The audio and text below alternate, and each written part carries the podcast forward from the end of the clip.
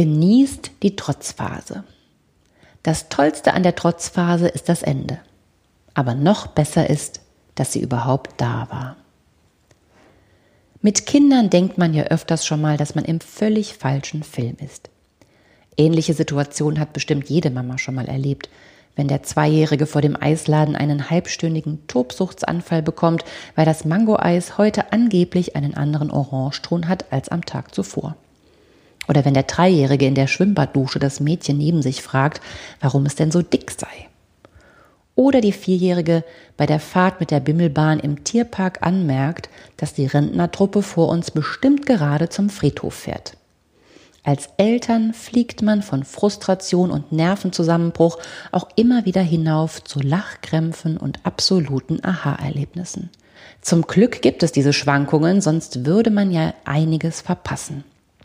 Diese Erkenntnis hat mich gerade so unerwartet getroffen, dass ich ziemlich lange darüber nachdenken musste. Mein Sohn war fast von Geburt an ein forderndes Kind in seinem Bewegungsdrang, aber auch im Ausdruck seiner Emotionen. Er hat nicht nur sich damit gefordert, sondern vor allem seine Eltern. Ich habe dieses Wache, dieses Aktive, diese Präsenz eigentlich immer schon als etwas Positives empfunden. Er war immer da, hat alles aufgesaugt wie ein Schwamm und gleichzeitig auch durch den starken Austausch mit uns unheimlich viel zurückgegeben. Mein Sohn hat früh gesprochen, früh diskutiert und früh seinen Gefühlen freien Lauf gelassen. Meistens in Form von Tobsuchtsanfällen. Diese extremen Situationen haben mich oft an meine Grenzen gebracht. Auch dann noch, als ich sie verstand und damit umzugehen wusste. Im Alter zwischen drei und vier Jahren verging kein Tag, an dem nicht vermeintlich grundlos ein schlechter Launeanfall auf der Tagesordnung stand in Kombination mit Hunger und Müdigkeit ein nicht aufzuhaltender Tsunami. Irgendwann hatte ich den Dreh aber raus. Ich verstand, dass die emotionale und kognitive Entwicklungsbahn bei meinem Sohn einfach noch nicht parallel lief. Einmal am Tag brauchte er einfach ein Ventil, um alles, was in seinem Kopf vorging, rauszulassen. Der Druck aus der Kita, Lärm, partnerschaftliche Spannungen, Müdigkeit und Hunger und wer weiß was noch. Anders ging es einfach noch nicht. Irgendwann stand ich in diesen Situationen dann nur noch dabei, setzte mich mit Sicherheitsabstand neben ihn, redete ihm ruhig zu und wartete auf den Moment, wenn ich einfach nur noch meine Arme ausstrecken musste und er bereit war, den Rettungsanker aus seinem Sturm dankbar anzunehmen. Danach haben wir immer lange darüber geredet, was da eigentlich gerade passiert war, und keiner von uns beiden hatte Lust auf den nächsten Anfall. Aber der kam mit größter Sicherheit bereits am nächsten Tag. Und irgendwann war der Spuk plötzlich vorbei. Das Ende kam aber noch mit einer Wut eines Exorzismus, denn an diesem einen Sonntag dachte ich wirklich für einen Moment, dass mein Sohn gleich Schaum vor dem Mund bekommen müsste, bevor ein Dämon aus ihm herausbricht. Zum ersten Mal musste ich wirklich das Zimmer verlassen, weil ich vor Verzweiflung weinte. Und abends malte ich meinem Mann völlige Horrorszenarien aus, dass uns das Ganze spätestens in der Pubertät völlig entgleisen würde.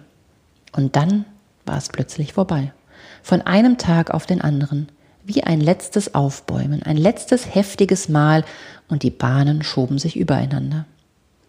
Das alles ist jetzt ein halbes Jahr her und ich habe noch lange danach mit meinem Sohn die Wochen gezählt, seit wann dieser blöde Wutwilli, das war immer unser Kosename für den unerwünschten Besuch, nun verschwunden und weitergezogen war. Man merkte auch schnell, dass er selbst darüber genauso froh war wie ich. Mittlerweile hat der kleine Dämon bei meiner Tochter ein neues Zuhause gefunden. Es ist nicht der gleiche, nur ein ganz kleiner, der sich immer schon nach fünf Minuten in Rauch auflöst. Aber ich würde mir auch mehr Gedanken darüber machen, wenn bei einer Zweijährigen kein Platz für die Trotzphase wäre. Und wie ich dann gestern so am Esstisch saß, meine Tochter schreiend ihren Joghurt im Gesicht verteilte und mein Vierjähriger ihr beruhigend zuredete, hatte ich plötzlich ein Bild vor Augen. Eine ganz komische Vorstellung von meinem Leben, in dem mein Sohn schon immer dieses vernünftige Lämmchen gewesen ist, das seiner Mama ausschließlich Freude macht und ihren Nerven in alle Ehren hält.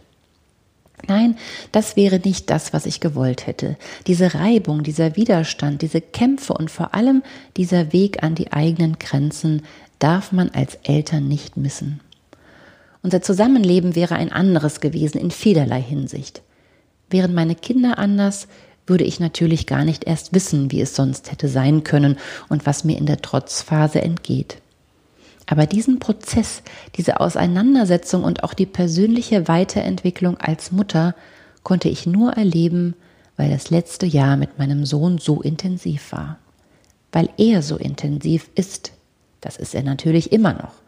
Er hat nur mittlerweile einen anderen Verstand, der mit seinen Emotionen besser umzugehen weiß. Und irgendwann muss es einfach raus. Und jedes stille Wasser wird irgendwann tief. Und wenn ein Kind erst in der Pubertät seine Grenzen austestet, wird es mit Sicherheit um einiges schlimmer als in der Trotzphase zwischen zwei und fünf Jahren. Also lasst sie rein, keiner muss davor Angst haben, denn sie bringt mehr Nähe zum eigenen Kind und sich selbst, als einem in dem Moment bewusst ist.